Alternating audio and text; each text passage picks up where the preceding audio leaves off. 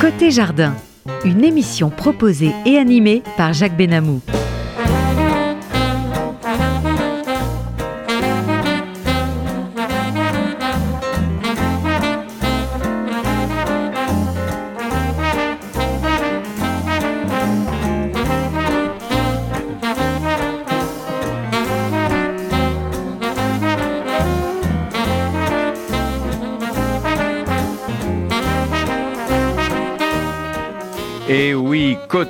Jardin, Jacques Benamo, votre compagnie, et notre ingénieur du son, notre éminent ingénieur du son, monsieur Daniel Tapia.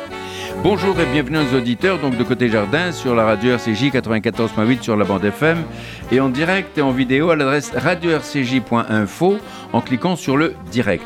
J'ai le plaisir d'accueillir aujourd'hui Madame Myriade Aslebel, helléniste et hébraïsante, professeure émérite d'histoire des religions de l'Université Paris-Sorbonne, à propos des traductions des quatre livres de Flavius Joseph qui viennent d'être réédités sous le titre Flavius Joseph, œuvre complète aux éditions Bouquin. Je vous montre ce livre qui est un monument, je vous montre de face et de profil, 1500. 36 pages, voilà, ex, absolument extraordinaire. Myriam Asselbel, bonjour. Bonjour. Myriam Asselbel, beaucoup d'auditeurs, bien sûr, en, en tout cas, euh, sur notre antenne, vous connaissent, mais sans trop égratigner votre modestie, que je connais bien, je voudrais simplement rappeler que vous êtes diplômé de l'école normale supérieure, de l'école normale supérieure, normale sup, que vous êtes agrégé de grammaire et docteur en histoire antique, vous avez été professeur à l'INALCO, où vous avez dirigé le département d'hébreu pendant de nombreuses années, vous avez enseigné également à la Sorbonne histoire des religions, ici jusqu'à votre retraite. Votre spécialité est l'histoire du judaïsme dans le monde antique et tout spécialement les liens de la Judée avec le monde hellénique et romain, ainsi que sur l'importance de la diaspora juive euh, à travers l'étude des textes d'auteurs grecs et romains et de livres historiques de la Bible. Vous êtes, je le pense encore, vice-présidente de l'amitié judo-chrétienne, oui, toujours. Bravo. Et l'auteur de très nombreux ouvrages dont je ne citerai que quelques-uns, comme par exemple Jérusalem contre Rome, Masada, Le peuple hébreu entre la Bible et l'histoire, Flavius Joseph, déjà à l'époque vous aviez écrit un livre très, oui. très complet, Philon d'Alexandrie, Hillel, un sage au temps de Jésus, une histoire du Messie, Hérode, L'Hébreu, 3000 ans d'histoire et Hillel qui viennent d'être réédités chez Albin Michel, que je recommande aux auditeurs de lire parce que c'est passionnant. Pour le plaisir, j'ajouterai que vous êtes chevalier de la Légion d'honneur, officier de l'Ordre national Oui. du mérite et officier des palmes mécaniques. Mais quelle carrière Aujourd'hui, vous présentez une édition des œuvres complètes de Fabius Joseph, publiée aux éditions Bouquin. Alors, Mireille Daslebel, beaucoup de choses ont été dites et écrites sur Flavius Joseph. Qu'est-ce qui vous a motivé pour commenter ces œuvres monumentales? Car il s'agit, de, comme je le montre à nos auditeurs, d'un volume de 1536 pages que, euh, que je remontre à nos auditeurs qui Oui. nous voient en vidéo. Là, je vous le Euh, remontre ça. Lorsque, Alors. lorsque vous dites beaucoup de choses, c'est beaucoup de choses dans le monde universitaire, Oui, fait. Bien sûr. Mais euh, dans le grand public, euh, Flavius Joseph, qui était très populaire à un moment donné, je dois dire dans l'Europe chrétienne d'ailleurs, Oui. plus que chez les Juifs, Oui. a été euh, euh, n'a pas eu d'édition populaire facile à lire. Mhm.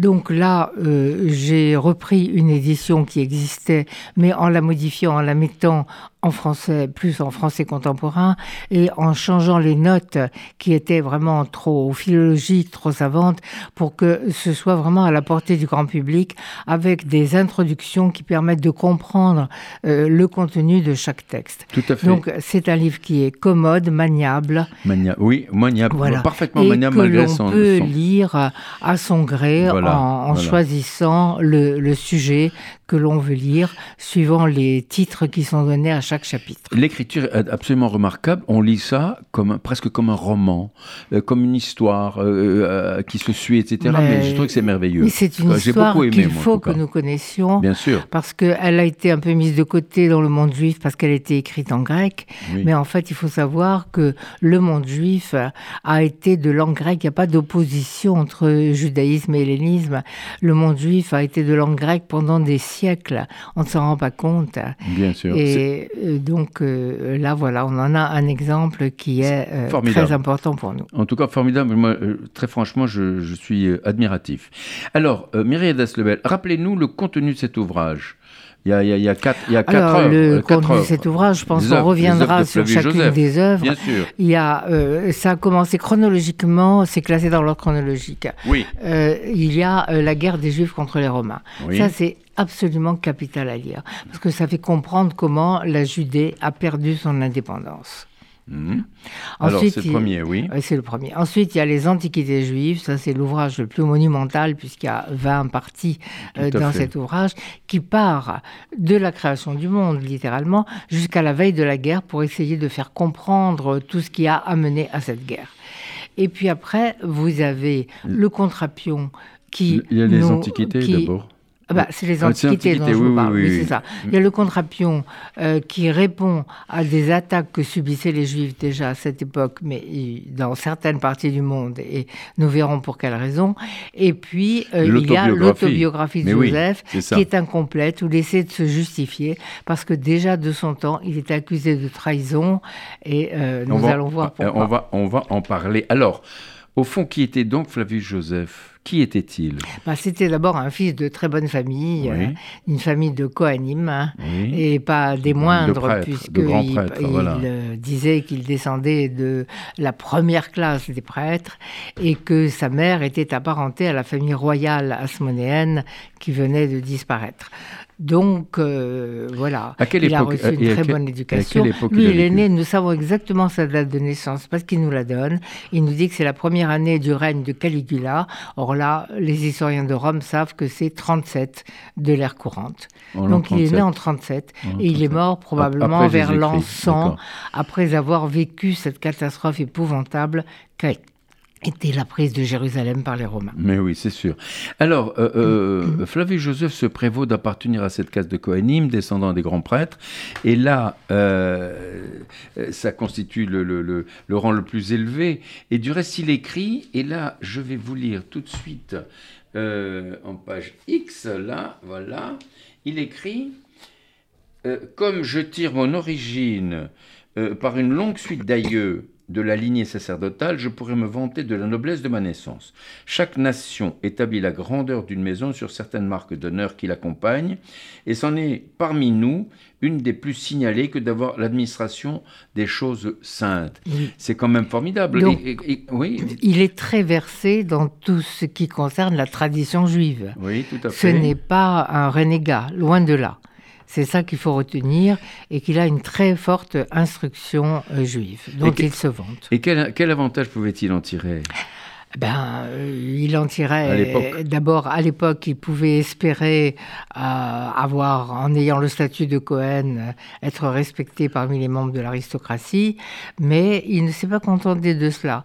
à son époque, il y avait aussi différents courants dans le judaïsme, et il a voulu se tenir au, courant de, de, tout ce qui se commentait dans, différents, dans ces différentes sectes, si l'on veut appeler ça comme ça, les Sadducéens, les pharisiens, les Esséniens, et puis même en dehors de cela, il a fait un stage chez un ermite, donc il a une connaissance très très approfondie du judaïsme. C'est formidable. Mais quel, il avait reçu une éducation idoine alors, quelle éducation il avait euh, reçue Oui, l'éducation d'un jeune Cohen à l'époque, mais on a l'impression qu'il avait encore une certaine liberté de choix, puisqu'il n'est pas resté parmi les Sadducéens qui étaient surtout, euh, qui, parmi lesquels se recrutaient euh, les Coanimes. Il a voulu savoir ce que disaient les meilleurs exégètes en dehors de ce, de ce groupe.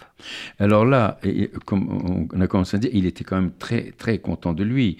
Euh, euh, il, il, évoque ses prouesses de Wunderkind. Ah oui, oui, oui. Ah il se dit, etc., euh, je suis un enfant brillant.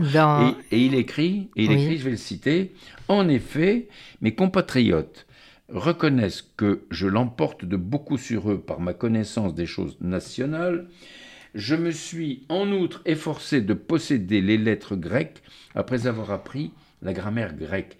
Bien que notre éducation nationale m'ait empêché d'acquérir une prononciation correcte, chez nous, en effet, on honore nullement ceux qui ont appris beaucoup de langues étrangères, et l'on reconnaît seulement comme savants ceux qui connaissent la loi de façon précise et peuvent interpréter le sens de l'écriture Exactement, c'est son cas, c'est son cas, mais il a les circonstances l'ont amené à apprendre le grec et à écrire en grec ou se faire aider peut-être pour écrire en grec, sans quoi cette œuvre n'aurait pas franchi les siècles. Ah c'est formidable.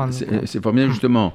Euh, comment voyait-il son avenir? Est-ce qu'il pensait qu'il aurait un rôle politique Il euh? voyait son avenir comme celle d'un fils de bonne famille, je le disais, de Jérusalem, qui continue, mais c'était sans se douter de ce que lui réservait les événements, à, à, savoir, ben oui. Euh, oui, mais, mais on, dit qu'à l'âge de 26 ans, il a accepté une mission délicate, ramener de Rome, où ils étaient détenus, deux prêtres suspects d'opposition. Oui. C'est-à-dire qu'il a été chargé d'une ambassade à 26 ans. Justement. Ça veut dire qu'il présentait, qu'il présentait bien, qu'il savait parler. Euh, et effectivement, il a réussi, sans doute par l'intermédiaire de Popée, qui était la femme de Néron, dont on disait qu'elle était peut-être euh, théos en grec, c'est-à-dire euh, qu'elle était pieuse, euh, c'est-à-dire sur le seuil du judaïsme. Oui, oui, presque converti. Il a réussi à faire libérer ses prêtres. Et quand il est rentré à Jérusalem, tout heureux d'avoir accompli cette mission, eh bien, il s'est trouvé au milieu d'un bouleversement qu'il n'avait pas prévu, puisque c'est la grande révolte contre les Romains qui se préparait. Et alors là, justement, est-ce que c'est pas cet événement, le fait qu'il ait ramené les deux, les deux prêtres euh, de Rome, est-ce que c'est pas à partir de là que sa carrière a véritablement commencé? Ah, C'est oui. diplomatique, c'est un peu oui, presque politique. Que, bon, on l'avait mis en avant, il avait montré ses qualités, euh, et de sorte que lorsque la révolte a éclaté, on a pensé à lui pour un commandement très important, celui de la Galilée c'est-à-dire du nord du pays, par lequel on pensait que les Romains allaient arriver. Et à quel moment, à quel moment euh, il, se veut confier la, défense de Galilée bah, Il a 29 ans. Il a 29 ans. Il était tout jeune, c'est extraordinaire. Hein. Mais euh, on dit que Vespasien, le Romain, envoyé par Néron, qui arriva avec trois légions, contre un Joseph de se retrancher dans la forteresse de Jotapata. Oui. Et euh, qui tomba et dont la population fut massacrée. Oui. Bien sûr, maintenant on peut visiter le site de Jotapata, il a été fouillé, on peut voir un petit peu cette colline d'où les Juifs qui étaient prisonniers dans la ville voyaient arriver les légions romaines en, grand nombre avec des armes qui scintillaient au soleil. Et, puis, euh, oui, et puis un beau jour, euh, les Romains ont réussi à prendre pied dans la citadelle et ils ont massacré tous ceux qu'ils trouvaient, sauf quelques-uns qui avaient réussi à se cacher. À se cacher dans une parmi grotte. lesquels Joseph. Dans une grotte. Mais là, euh, ce qui est d'extraordinaire, ce qu'on raconte dans le livre, c'est que euh, il y avait 40 personnes et Joseph a dit on va pas se rendre aux Romains, c'est pas possible, il faut qu'on se suicide. Il faut qu'on meure pour ne pas tomber entre les mains des Romains. Et finalement, tout le monde s'est suicidé sauf lui. Sauf lui. En fait, euh, en fait, il voulait se rendre, mais les autres l'ont obligé à, décider un, un, massacre collectif, un suicide collectif. Et euh, lui, effectivement, par euh, un effet de la providence, euh, dit-il, s'est trouvé le dernier. Bon, très bien. Et là, il s'est rendu. aux, conquérants romains, c'est Vespasien et son fils Titus. Il a prédit l'Empire, et la chose la plus extraordinaire, c'est que ça s'est réalisé. Et eh oui, c'est ça qui est. Il passait pour un devin ou bah, Il disait qu'il était doué du, don de prophétie. Euh, voilà. Alors, c'est à partir de là euh, que Vespasien l'a invité à aller à Rome. Euh, pas tout de suite, parce qu'il l'a gardé prisonnier. Après, la destruction il était un peu prudent. Il se demandait si on n'était pas en train de vous raconter des histoires, mais en même temps, ça flattait ses ambitions. Et donc, il est resté prisonnier euh, quelque temps. Et puis après, il a été euh, libéré. On lui a donné même une épouse. Et puis, on l'a envoyé, lorsque Vespasien a été élu euh, à l'Empire, mmh. effectivement. Donc, mmh. c'est là qu'on l'a envoyé comme interprète, accompagnant les troupes de Titus. Et c'était après la destruction du temple. Euh, c'était. Bien sûr. Non, c'était déjà avant, parce qu'il a, il a, il a assisté au siège de Jérusalem et il a lancé des appels à la reddition en disant vous n'avez aucune chance contre les Romains, euh, euh, rendez-vous, on pourra épargner Jérusalem et le temple.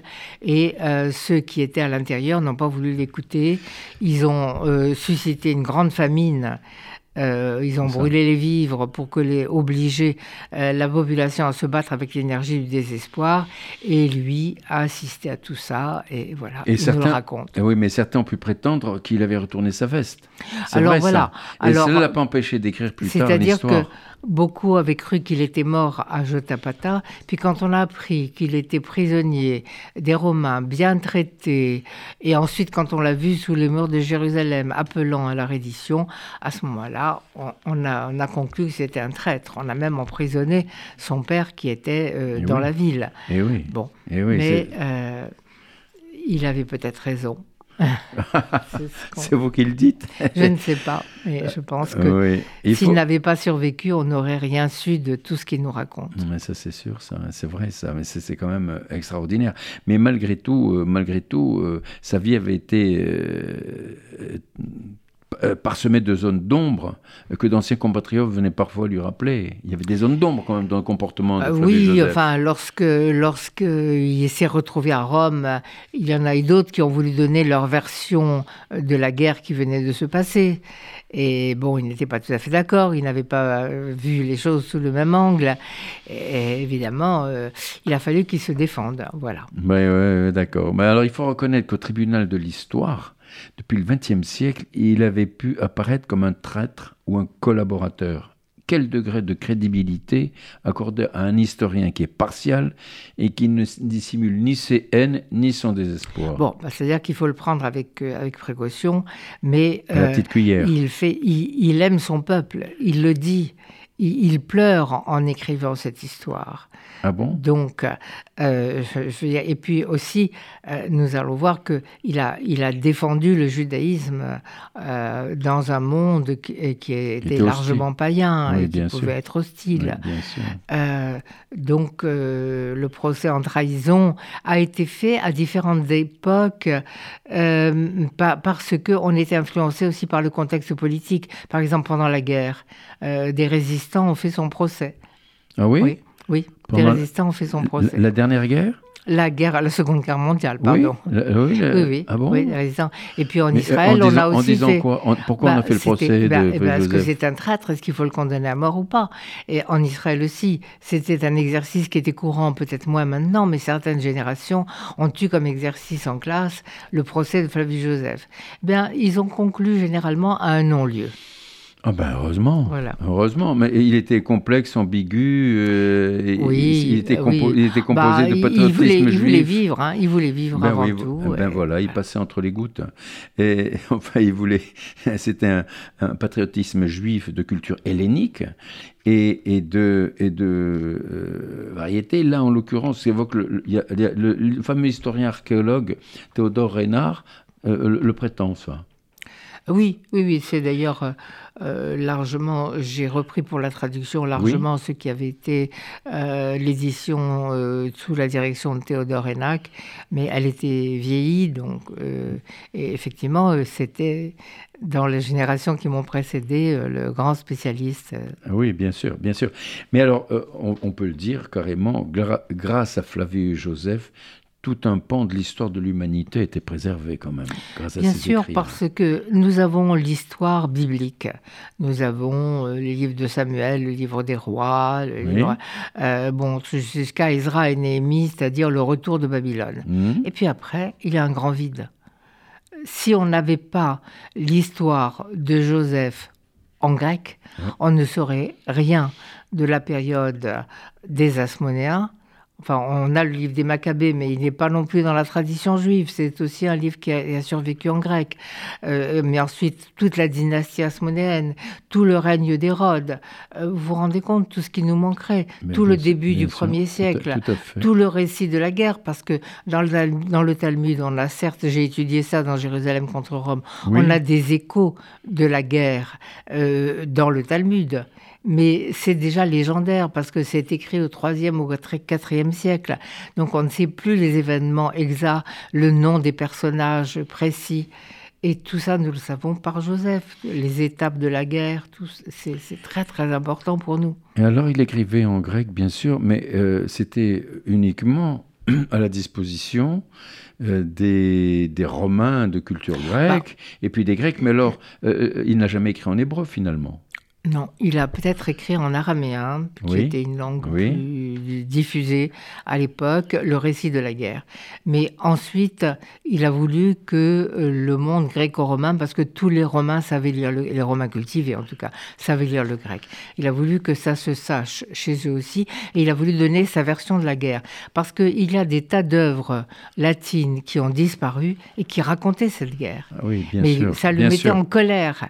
Il avait l'impression qu'on avait aussi mis minimiser la résistance des Juifs. Il a voulu montrer à quel point ils avaient été courageux. Ils ont tenu contre la plus forte armée du monde, pendant trois ans et demi et même plus jusqu'à euh, Masada. Donc ils ont défié les forces les plus importantes de leur époque. C'est formidable. Alors, on, va pénétrer dans le livre, si vous voulez, maintenant la guerre de, euh, des, Juifs contre les Romains. Et, et vous écrivez dans le, que le De Bello Judaico, qui était un ouvrage commandé, mais par qui il était commandé Par Vespasien. Par Vespasien. Aurait pu être le premier et le dernier de son auteur. Mais Joseph avait sans doute pris goût à écrire. Hein, à écrire l'histoire, et il comprit qu'il fallait remonter dans le temps pour faire comprendre qui étaient ces juifs euh, qui avaient combattu Rome, en résumant ce que nous disions, 5000 ans d'histoire juive, et en soulignant l'ancienneté euh, synonyme de noblesse du peuple juif. Oui, ça c'est dans les Antiquités. Oui. Ça c'est ah, le but de son œuvre, les Antiquités juives. Pourquoi Antiquité? Bien parce qu'être antique, comme vous venez de dire, c'est être noble, et il a aussi euh, il nous a transmis à travers cela, euh, même pour la période biblique, puisqu'il raconte Adam et Ève, euh, les patriarches, etc., etc. Mais à travers ça, on a des midrashim de son époque qui sont antérieurs aux midrash que nous possédons. Midrashim, en hébreu. Pour nos midrashim, c'est-à-dire des, commentaires bibliques De, du premier siècle, alors que ceux que nous avons comme commentaire biblique par la suite, eh bien, c'est souvent euh, à partir du deuxième, troisième, quatrième jusqu'au dixième siècle. Donc, euh, c'est extraordinaire. il, fait, il refait revivre cette tradition. Et je crois qu'on devrait regarder de temps en temps aussi ce que dit Joseph, comme ce que dit d'ailleurs avant lui euh, Philon d'Alexandrie mais ce qui est écrit là, c'était pour justifier, pour se justifier auprès des Juifs et leur prouver qu'il n'avait pas renoncé à sa judéité? Oui, bien sûr, il montrait qu'il était savant. Par là, il montrait qu'il était savant, qu'il avait bien, qu'il avait étudié tout, tout, cela. Euh, mais aussi, il y a eu des ajouts de sa part, puisque euh, il, va jusqu'à la veille de la guerre. Et donc là, ce n'est plus euh, de l'exégèse, c'est raconte l'histoire, les événements. L'histoire Mais il a eu accès à des documents qui sont perdus. Comprenez? Mais euh, euh, quels étaient ces documents? Bah, on, ne sait pas exactement, mais il y a un certain Nicolas de Damas qui avait raconté l'histoire d'Hérode. Je l'ai montré dans mon livre sur Hérode. Oui. Oui. Et, donc grâce à cela, euh, il, il, a fait revivre toute cette période d'une manière extraordinaire. Absolument. Alors pour nos auditeurs qui prennent l'émission en cours, je rappelle qu'ils sont à l'écoute de Côté Jardin, Jacques Benamou. J'ai l'immense plaisir d'accueillir aujourd'hui Madame Myriam Dasselbel, qui est une grande spécialiste du judaïsme, etc., y compris du judaïsme antique. Alors, Myriam Dasselbel, la guerre des Juifs contre les Romains, si vous voulez, Flavius Joseph débute son récit par un préambule où il écrit que la guerre des Juifs contre les Romains est la plus considérable, non seulement de ce siècle, mais de toutes celles qui, au rapport de la tradition, ont surgi soit entre cités, soit entre nations. Et là, il plante le décor, mais il conteste d'emblée le récit d'autres historiens. Mais oui, c'est ce que je vous disais. oui, euh, donc, euh, il a il critique. Mais de quels historiens s'agissait-il bah, C'est des historiens latins qui, voulaient flatter les empereurs et qui exaltaient le courage des Romains, etc. Mais qu'une petite armée de Juifs qui n'était pas, euh, qui pas armée, qui n'avait pas tout, tout ce qu'avaient les Romains, les casques, les cuirasses, la discipline des armées, le corps de génie, etc. Ils avaient réussi à tenir tête pendant euh, plus de quatre ans. En fait, euh, ça a commencé en 66, euh, ensuite 70, la perte de Jérusalem, et la dernière forteresse qui résistait, c'est 73 74 avec Masada. Oui, on, va, y revenir, voilà. Donc il veut, il veut montrer le courage des Juifs. C'est formidable. Alors, à quel, à quel moment il raconte le soulèvement des, des Judéens, comme on dit, des, Juifs, et quelles en furent les conséquences? Oui, il, faudrait pas, il faut parler de Judéens, il faut dire que juif est la déformation du mot judéi euh, du, du, latin, et il faudrait traduire judéen, parce qu'effectivement, il y avait une grande diaspora juive à l'époque mhm, déjà, mhm. mais ce sont les Judéens qui se sont révoltés euh, contre Rome, c'est-à-dire les habitants de l'ancien royaume de Judée qui incluait la Galilée, euh, etc. Bon, euh, donc euh, la, guerre, bah, il nous montre l'espoir de vaincre, l'espoir fou de vaincre Rome. Euh, parce que les gens se considéraient qu'ils étaient les soldats de Dieu, quoi. C'est un peu ça qui faisait, il leur donnait tant d'espoir. Et la, raison lui devait l'emporter. Mais et, les conséquences de tout ça alors? Bah, les conséquences de tout ça, euh, ça, a été, ça a été terrible parce que euh, lorsque Joseph nous parle du nombre des victimes, il nous donne des chiffres épouvantables. Un million cent mille personnes qui auraient péri pendant les combats, plus euh, les jeunes gens envoyés combattre dans des combats de gladiateurs ici ou là, plus des populations réduites en esclavage, tellement que le prix de l'esclave juif était tombé. Ah bon, il y avait un cours de, il y a un cours de, eh oui, eh oui, du prix eh de l'esclave. Eh oui. C'est quand même extraordinaire. Alors, euh, euh, Flavius Joseph évoque les dissensions entre les Juifs euh, qui ont attiré sur le Temple Saint le bras des Romains. Mais pourquoi déjà ces dissensions Qu'est-ce qui se ah, passait là? Pourquoi? Expliquez-moi. voilà, donc au cœur des événements, alors qu'ils auraient dû être tous unis dans cette guerre au moins. Euh, dans ce cas-là, la résistance aurait sans doute duré plus longtemps, mais je ne crois pas qu'ils auraient une chance de vaincre. Mais au cœur de cette guerre, ils ont trouvé les moyens même de s'entretuer dans Jérusalem. C'est incroyable. Mais pourquoi Et par qui bah, c'était une guerre de chefs. Il y a eu une guerre de chefs. Mais qui étaient les chefs Et là, je trouve qu'il nous donne une très grande leçon de l'histoire, c'est-à-dire éviter au maximum, éviter les dissensions, c'est terrible, la haine. D'ailleurs, le Talmud a bien retenu la leçon, parce que même s'il ne donne pas un récit exact des événements, il nous dit que euh, Jérusalem et le temple ont été détruits à cause de la haine gratuite. C'est-à-dire la, la, haine entre juifs. Les problèmes d'ego. Voilà. Les problèmes d'ego. Problèmes d'ego. on voit ça en politique aujourd'hui aussi, un peu partout. Hein. Mais il n'y a, pas qu'entre juifs. Hein. Il ne faut pas que ça atteigne cette extrémité. Non, mais c'est absolument épouvantable. Alors, euh, comment s'est déroulée euh, cette fameuse guerre des juifs contre les Romains? Je sais qu'il nous faudrait des heures et des heures. Euh, oui, là, franchement, je vous disais. Allons-y. combat entre factions. Un petit peu le, le temps des Maccabées. Non, le temps des Maccabées, c'était déjà deux siècles avant. Oui, bien sûr. Euh, et puis, euh, comment c'est arrivé? Parce que, euh, bon, Rome a pris pied sur ce territoire, a installé un homme à elle avec Hérode, et puis ensuite, lorsque l'héritage d'Hérode s'est mal passé, eh bien, les Romains ont installé leur pouvoir direct et les choses euh, se sont gâtées au fur et à mesure. Euh, au début, les, Juifs le souhaitaient presque, tellement ils avaient détesté Hérode. Et puis après, les gouverneurs qu'on a envoyés sur place euh, ont pillé le trésor du temple, ont massacré les populations qui manifestaient. Enfin, bon, et, et finalement, c'était devenu inévitable, même de l'aveu de Joseph. Alors, oui, bien sûr, absolument. Mais euh, euh, la, mort d'Hérode, la mort, de la mort d'Hérode à, la révolte contre Rome, euh, qu'est-ce qui s'est passé là? Oh ben, je vous dis, le, le fils d'Hérode, auquel il avait laissé la, la royauté, euh, n'a pas été totalement accepté par Auguste parce que euh, le peuple détestait tout ce qui concernait Hérode et ses fils aussi. Ça avait pris dès, dès son arrivée au trône, il avait euh, provoqué un massacre. donc on n'en voulait pas. Et au bout d'une dizaine d'années, il y a une délégation de juifs qui sont allés demander à Auguste d'instaurer son pouvoir direct. Vous vous rendez compte combien ils étaient dégoûtés? Mais parce que, je veux dire qu'à cette époque, euh, Rome dominait tout le bassin méditerranéen. C'était hein. exceptionnel qu'il y ait encore un pouvoir qui avait un semblant d'indépendance dans le pays. Mm, mm. C'était exceptionnel. Il, il commandait l'Égypte, il commandait l'Asie mineure, il commandait la Grèce, il commandait jusqu'à l'Espagne, l'Afrique du Nord, tout. Donc c'était tous les bords du bassin méditerranéen.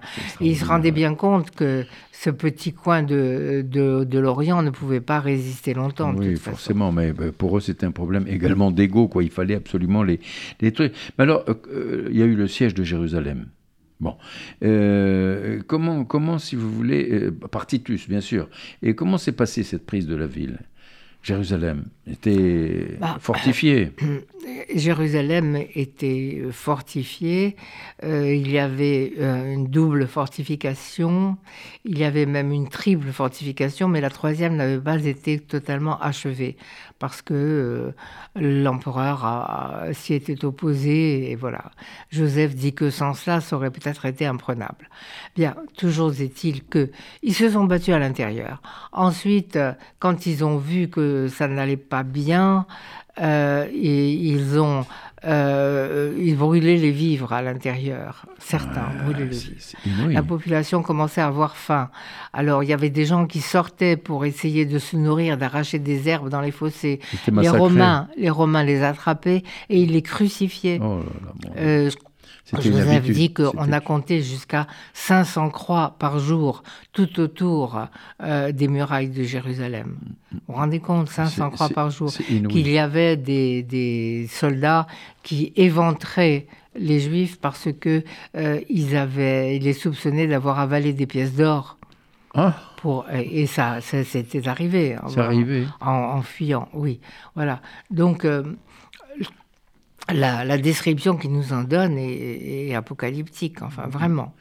C'est, mais pourquoi cette cruauté là? Pourquoi cette cruauté? Bah, Parce que, euh, vous savez, euh, il n'y avait pas la télévision pour filmer et les Romains ne faisaient pas de quartier. ça, c'est, sûr. De toute façon, ça n'aurait ému personne. on trouvait normal que bah, c'était une sorte de guerre coloniale en quelque sorte. C'est une colonie qui se révoltait et on trouvait normal d'écraser la colonie. C'est-à-dire que c'est pas du tout par racisme ou, euh, que, les Romains ont massacré les Juifs. C'est bah, tout, parce qu'il fallait écraser une révolte. Écraser une révolte, on mettait les grands moyens, on les avait. C'était un témoignage de la puissance, quoi. Mm, de la puissance, vraiment de la puissance, c'était, absolument horrible. Alors après, euh, Jérusalem fut le tour de la forteresse de Masada. Alors vous avez écrit sur Masada, vous, vous connaissez, vous avez assisté vous-même pratiquement non, enfin bon, il y a que... Euh, non, ce que, ce que je veux dire, c'est que... Pour Masada, il faut combiner le témoignage de Joseph justement... et celui de l'archéologie, parce que ça a été fouillé par un grand archéologue qui est Galiadine, et on voit ce qui coïncide euh, avec la description de Joseph. Bien sûr, et vous, vous avez euh, publié un livre Masada, Histoire et symbole chez Albin Michel. On, peut le retrouver, on peut le bien sûr, encore. Bien on, peut, on peut. Alors, euh, Flavie Joseph raconte que le roi Hérode avait préparé la forteresse de Masada pour lui servir de refuge en prévision d'un double danger. Hein. Le l'un euh, venant du peuple juif qui pouvait le renverser, et l'autre venant de la menace de Cléopâtre, reine d'Égypte. Exactement. Alors expliquez-nous un petit peu. Là, ça se passe à une, époque antérieure, puisque c'était Hérode, puisque Cléopâtre était encore vivante. Oui. Ça veut dire que l'Égypte était encore indépendante, mais, mais, elle avait des visées sur les territoires d'Hérode. Elle voulait les accaparer, euh, surtout parce qu'il y avait les dates de Jéricho. C'était et puis le baume, c'est une plante qui a disparu maintenant, mais dont le euh, ça se prenait comme du caoutchouc. Vous voyez, ça se il fallait faire une incision dans le tronc et on récoltait. Ça donnait un parfum qui se vendait très très cher et c'était le seul endroit du monde où il y avait ça. Euh, du côté de Jéricho. Donc, elle voulait annexer ces territoires et elle espérait que Antoine, qui était son amant, le lui donnerait. Euh, donc euh, Hérode avait à se méfier de Cléopâtre, et puis euh, comme il savait qu'il était détesté de son peuple, eh ben, il avait peur d'une révolution. Mais oui, bien évidemment. Et, et, alors, euh, euh, il rapporte, euh, Flavie Joseph rapporte le, discours d'Éléazar exhortant tous ses compagnons à se suicider plutôt qu'à tomber entre les mains des Romains. alors, racontez-nous ce suicide là, des, des habitants de Massada. C'est-à-dire que au début de la guerre, ce qui a lancé la guerre, la déclaration de guerre, ça a été la prise de, de la forteresse de Masada par euh, des, des sicaires, c'est-à-dire par une faction des Juifs qui, étaient, euh, qui ont massacré euh, les, les, Romains qui s'y trouvaient. Bon. Et puis, ils ont gardé cette forteresse pendant de 66 jusqu'en 74 ou 73. Et lorsque les Romains ont, fini euh, de prendre Jérusalem, ce qui était le plus important pour eux, ils ont commencé à nettoyer, si je peux dire, tout le pays, toutes les poches de résistance. Il y avait plusieurs forteresses. Euh, bâties par Hérode d'ailleurs, qu'ils ont prises l'une après l'autre. Et Massada était la dernière à résister. Ils étaient à peine 951 personnes, y compris les femmes et les enfants. mais ils ont vu tout à coup euh, ces armées romaines établir leur camp, plusieurs armées établir leur camp au bas de la forteresse. Et, et c'était un endroit où il n'y avait pas d'eau. Mais, euh, eux avaient de l'eau. Euh, les, résistants dans la forteresse avaient de l'eau parce qu'il y avait de grandes citernes euh, que, depuis le temps d'Hérode. Et puis il y avait aussi de la nourriture. Il y avait des tas de magasins de nourriture. Il y avait des dattes, des noix qui étaient préservées. Et on a retrouvé d'ailleurs des coques encore. C'était formidable, oui, bien sûr. Mais les Romains devaient approvisionner leur armée. Ils devaient faire venir de l'eau depuis Engedi. C'était extrêmement difficile. Les extrêmement difficile. bien sûr. Mais ils ont utilisé les prisonniers juifs pour transporter l'eau 18 km à pied. Oh Et puis, euh, ils avaient toute une, une armée euh, bien organisée pour le ravitaillement, pour le siège. Et ils ont eu l'idée de ne pas faire le siège du côté où il y avait un sentier, mais de construire un remblai de l'autre côté. Euh, pour monter directement euh, et pour établir une tour d'où ils lançaient des flèches. Et puis, euh, ils ont. Les, les, les, Juifs qui étaient à l'intérieur de Masada ont fait des, des, construit des sortes de murs souples qui résistaient aux assauts du bélier. C'est un instrument qui ah ben détruit les forteresses. Et mais il y avait du bois, des armatures en bois, et finalement les Romains ont envoyé euh, des, des, flammes euh, contre euh, ce, ce, mur qui avait été fait pour... Édifié, oui. oui, édifié, et ça a pris feu. Et donc quand ils ont compris qu'ils étaient perdus, puisque c'était leur dernier moyen de résistance, ils ont préféré se donner la mort plutôt que d'être esclaves, surtout qu'ils avaient vu ce qui était arrivé euh, aux autres avant eux. Mais ils ont réfléchi quand même un petit peu avant de se donner la mort. Eh bien, euh, Joseph nous donne un magnifique discours euh, du chef de la résistance. Mais il faut se dire qu'il est reconstitué, parce que Joseph n'y était pas. Bien hein. sûr. Donc il imagine ce qu'il a pu dire. et vraiment, c'est un discours magnifique. Ah oui, Ça, on le trouve dans et désespéré. On le trouve dans le livre, bien évidemment. Oui, bien sûr. Et euh, moi, je me souviens, j'avais été à Massada il y a quelques années, il y, a en bas de la, de, de, la forteresse, il y a le camp encore, les, vestiges du camp. On voit très très bien, c'est grâce aux fouilles qui ont été faites, même avant Igaliadine, au début du XXe siècle, on voit très très bien l'emplacement des camps romains. Mais tout à fait, très bien. c'est extraordinaire. Et, comment, et comment ils pouvaient s'installer là? Mais au fait, euh, comment ils, arrivaient à survivre, les Romains aussi? Parce qu'il fallait se nourrir, il fallait boire, il ben fallait se laver. Ce que je comment ils faisaient? C'est ce que je vous disais. Les Romains. Ils avaient des serviteurs de l'armée en très grand nombre, plus ceux qu'ils avaient réduits en esclavage des prisonniers. Et vraiment, c'était une citadelle en principe imprenable, mais c'est pas le seul exploit qu'avaient fait les Romains. Mais oui, mais il fallait se nourrir, il fallait trouver la nourriture à l'époque. Comment faisaient-ils ben, Ils achetaient, euh, il y avait euh, des Nabatéens, des gens de Pétra qui venaient, qui leur apportaient. Il faut imaginer un marché énorme euh, autour de, de l'armée romaine, oui. Parce qu'on peut se poser cette question. On se dit, bon, Il y avait des populations ah, de, de, Bédouins ou de. Oui, Et, et, qui venaient commercer, qui vendaient aux Romains. commercer, oui, oui. Et, les Romains les payaient. Euh, les Romains, ben oui. Ou bien ils acheminaient de la nourriture depuis les villes. euh, voilà. Parce que pour nourrir toutes ces, ces légions, Oui. hein, c'était quand même quelque chose, Oui. c'est pas rien.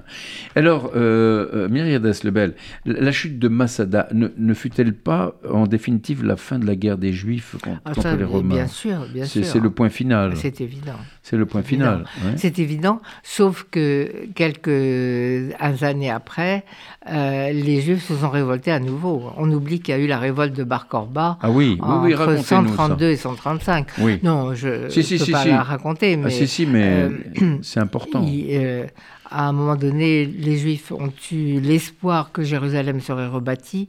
Quand ils ont compris que ça ne serait pas le cas, euh, on était sous Adrien.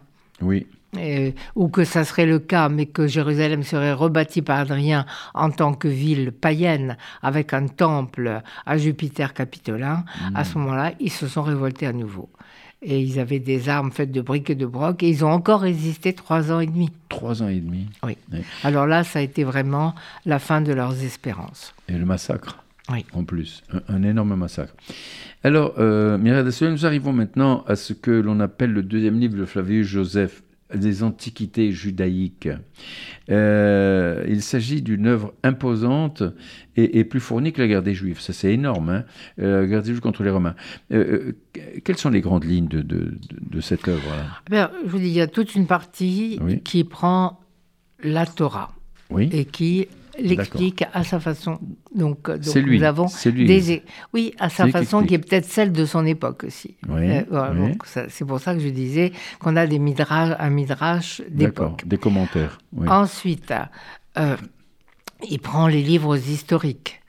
Euh, Samuel, les rois, bon, Ezra, Néhémie, etc. Et il les raconte, mais d'une façon accessible au monde grec. C'est ça. Ensuite, oui, il y a aussi le livre d'Esther, oui. Et puis, euh, il arrive, euh, il mentionne les prophètes en passant. Et puis, euh, quand il n'a plus les sources bibliques, il a à sa disposition le livre des Maccabées. Mhm. Parce que nous, nous avons la fête de Hanouka, mais nous n'avons pas le livre, La fête de Hanouka, la fête des Lumières. la fête des Lumières, le livre de- des Maccabées, qui explique comment on en est arrivé à euh, célébrer cette fête. Mais il existe en grec. Donc, il avait ce livre, ou peut-être la, première version hébraïque de ce livre. Bien. Après ça, il avait d'autres sources, comme je vous le disais, pour l'histoire des Asmonéens, Oui.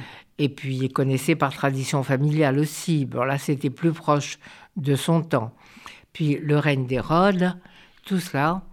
Et petit à petit, il nous achemine vers la veille de la guerre contre Rome. Pourquoi les Romains ont pris pied Voilà. C'est ça, c'est ça. Donc on, on arrive à, à ce moment-là. Alors les, les derniers livres ont, ont attiré l'attention des lecteurs chrétiens Oui, qui y trouvaient la seule mention de Jésus par un historien juif presque contemporain de lui, ainsi que le cadre historique du Nouveau Testament avec le règne d'Hérode, Ponce Pilate, Jean le Baptiste, Jacques, frère de Jésus. Oui, exactement. Donc c'est grâce à cela que l'œuvre a survécu. Parce qu'elle était écrite en grec. Mhm. Euh, les, Joseph avait mauvaise réputation parmi les Juifs, puis ça s'est pas répandu parmi eux.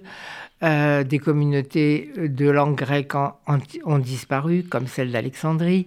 Donc, euh, au fond, euh, le livre a été recueilli par l'Église naissante. Et qu'est-ce que l'Église y trouvait? D'important Ils y trouvaient, un, qu'on parlait de Jésus. C'est vrai, il y a quelques phrases. Euh, À propos de Ponce Pilate, il nous dit C'est vers ce temps-là qu'apparut Jésus, homme sage, et un pieux lecteur chrétien a, ajouté Si on peut l'appeler un homme, c'était le Ah oui, Christ. Ça. Bon, mais ça, on sait maintenant que ça n'est pas de Joseph. Puis il faisait beaucoup de miracles. Il attira à lui euh, beaucoup de gens. Bon, alors ça a l'air d'être. Il est ressuscité le troisième jour. Tout ça, ça paraît très très douteux Mais que Joseph ait pu écrire une pas, chose c'est pas pareille. Joseph qui peut écrire Alors on pense que c'est au IVe siècle que Oui, un c'est lecteur chrétien a modifié ce qu'il a dit.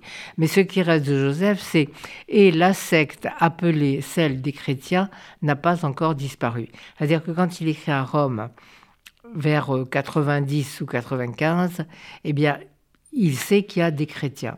Voilà. Et autrement, il nous parle de personnages du Nouveau Testament.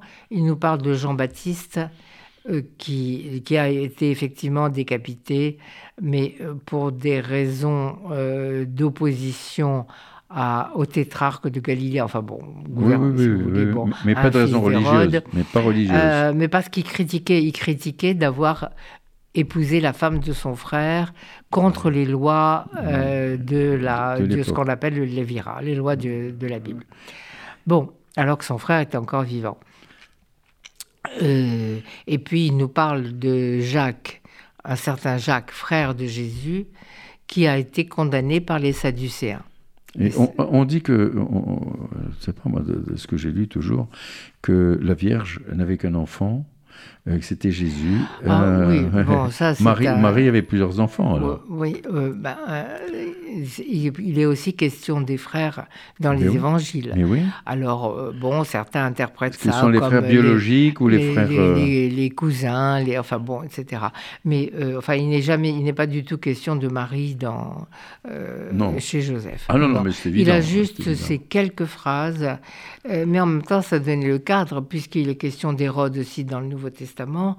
Bah, donc, c'était important pour un lecteur chrétien, et c'est pour cela que l'œuvre de Joseph, dès le XVIe siècle, quand elle a été traduite dans les langues profanes, a été une des œuvres les plus lues.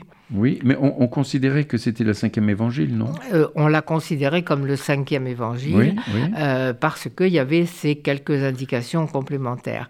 Donc il y a eu beaucoup d'éditions de Flavius Joseph, mais au XVIIIe siècle, euh, Voltaire a commencé à souligner les différences entre le récit des évangiles et celui de Joseph. Un, prêtre, le père Ardouin, s'est mis en colère contre ce Joseph qui contredisait sur certains points euh, les évangiles. Et donc, il a suggéré qu'on écrive Joseph non pas comme euh, Joseph comme euh, Joseph, le Joseph biblique ou celui de, comme le, comme le père, le père enfin entre guillemets de, de, voilà l'époux de Marie, mais qu'on l'écrive e accent grave avec un, avec un e. Et depuis c'est resté parce que ça permet de mieux l'identifier quoi. Mais bien sûr, absolument. Alors, euh, dans, ces euh, antiquités, on, parle aussi de euh, Hérode. Hérode que Flavius décrit diversement en soulignant souvent sa cruauté. Et il précisait qu'Hérode n'était qu'à moitié juif et donc il n'était pas légitime. Voilà. Bon, alors là, vous me renvoyez à mon livre précédent qui est Hérode, publié chez, chez Fayard. Oui que je euh, recommande à nos lecteurs, à nos auditeurs de lire. Hérode, publié chez Fayard par Madame Mireille Desleben. Donc, euh, Hérode, euh, effectivement, avait un père qui était iduméen et une mère qui était nabatéenne. Hmm. Mais il se trouve que les iduméens avaient été convertis deux générations avant lui au judaïsme. Donc, il a réussi par ses intrigues à prendre le pouvoir et surtout parce que les Romains ont vu en lui un homme sur qui ils pouvaient compter et qui défendrait le territoire contre les invasions des Parthes euh, qui venaient de Perse là, et qui menaçaient d'arriver jusqu'aux côtes de la Méditerranée. Mm.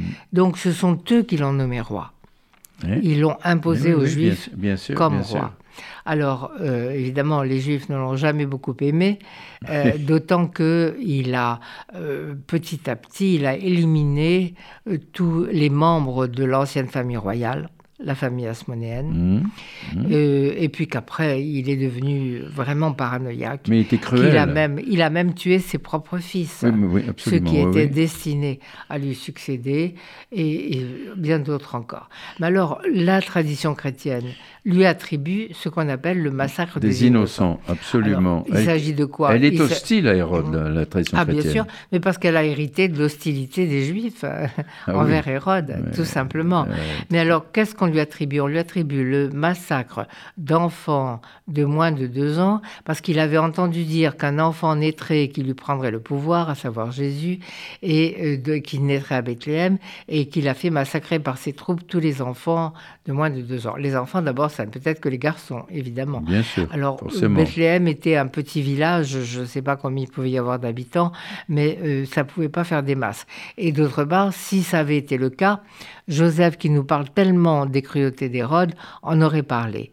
Donc, euh, c'est clair maintenant, je crois que c'est euh, dans le monde universitaire, on est d'accord pour dire que, en fait, Matthieu a voulu présenter Hérode comme un nouveau pharaon. c'est ça, tout à fait. Alors, euh, si vous voulez, euh, on va avancer parce que malheureusement le temps passe trop trop vite. Euh, Flavie Joseph se considérait-il comme pharisien? Et qui étaient les pharisiens, si on peut hum, Oui, alors je, parlais des différents courants du judaïsme à cette époque. c'est dans le courant du deuxième siècle avant l'ère courante que sont apparus ces ces groupes qui, distincts qui n'avaient pas les mêmes croyances. Et euh, les pharisiens se sont distingués d'un autre groupe qui s'appelle les Sadducéens parce qu'ils ont ajouté la loi orale à la loi écrite, la Torah chez Béalpé. Mhm. Ils avaient aussi quelques croyances qui étaient dues à leur volonté euh, de sauver la justice divine, parce que si la justice n'existe pas vraiment en ce monde, comme on peut le constater souvent, oh il faut bien qu'elle existe quelque part. Donc l'idée d'une vie après la mort, ils ont développé l'idée d'une vie après la mort et même d'une résurrection, d'un jugement dernier. Mhm. Et euh, Flavius Joseph les considère comme les meilleurs exégètes de la Torah. Et après avoir fait un stage dans les différents groupes, il a choisi d'être pharisien. Peut-être contre sa famille, mhm. parce que s'il était une famille de prêtres, il y avait des chances qu'il soit sadducéen. Mais oui, bien sûr. Donc euh, c'est un choix euh, qui, euh, en même temps, euh, fait l'éloge des pharisiens. il nous dit que ce sont de vrais philosophes, que ce sont les Mais Jésus était pharisien. Alors, Jésus était-il pharisien? Ça, c'est le dernier livre que j'ai écrit et dont vous avez parlé. C'est-à-dire, en fait, je crois pouvoir montrer qu'il était sinon pharisien, parce qu'on ne peut pas mettre des étiquettes comme ça. il était très proche, très proche d'eux et il comprenait les problématiques qu'il soulevait. Bien sûr. Alors là, vous savez, on arrive pratiquement au terme de notre émission. Euh, pour terminer son œuvre, dans sa dernière partie intitulée Contre Appion, Flavius Joseph, qui avait été attaqué violemment par Appion, un Égyptien hellénisé qui avait manifesté son hostilité aux Juifs, remet les choses en place en recensant toutes les calomnies anti-juives qui avaient pu circuler dans le monde gréco-romain. Euh, comment pouvez-vous expliquer que déjà au 1er siècle, et même avant, les Juifs étaient vilipendés? Alors, au contre, Appion appartient plutôt à la génération qui a précédé euh, Joseph, et Joseph a découvert ses œuvres à Rome. Il a été épouvanté, scandalisé de voir tant de calomnies. Euh, mais euh, pourquoi Vous avez dit un Égyptien hellénisé? Égyptien hellénisé, euh, eh bien parce qu'il y avait beaucoup de rivalité politique à Alexandrie entre les Égyptiens et les Juifs depuis que Rome avait imposé sa loi. Parce qu'avant, quand c'était les Grecs qui étaient présents, les Juifs avaient un statut spécial, ils avaient accès à la culture grecque. Nous le voyons avec Philon d'Alexandrie, mais quand même, le vent avait tourné avec les Romains qui avaient voulu euh, donner des privilèges aux Grecs, mais pas, assimiler aussi les Juifs aux Grecs, à les reléguer avec les, avec les Égyptiens qui constituaient le gros du troupeau. Donc les Juifs avaient fait beaucoup de démarches pour demander le droit de cité et l'égalité qu'ils avaient auparavant. Et là, les Égyptiens le supportaient très très mal, surtout ceux qui s'étaient suffisamment hellénisés pour être comptés parmi les Grecs. Eh bien, Donc voilà, des rivalités politiques et ça a été les premières traces euh, d'anti-judaïsme, sinon je ne dirais pas antisémitisme parce que c'est anachronique. Presque, en tout cas ce sera le mot de la fin. Mireille Aspel, je vous remercie beaucoup. Je rappelle aux auditeurs qui sont à l'écoute de Côté Jardin sur la radio RCJ. J'ai l'immense plaisir d'avoir reçu Myriade Lebel, euh, je ne la présente plus, puisque je l'ai présenté tout à l'heure, à l'occasion de la, de la, réédition, de ce livre Flavie Joseph, œuvre complète, que je vous recommande de lire, d'acheter, de lire. Merci beaucoup. Pas d'un seul trait, hein, on peut oh le lire, on peut le prendre. oui, oui, tout à fait. Ça peut être même un, livre de vacances, hein. pourquoi pas après tout. Hein. Myriade je vous remercie beaucoup.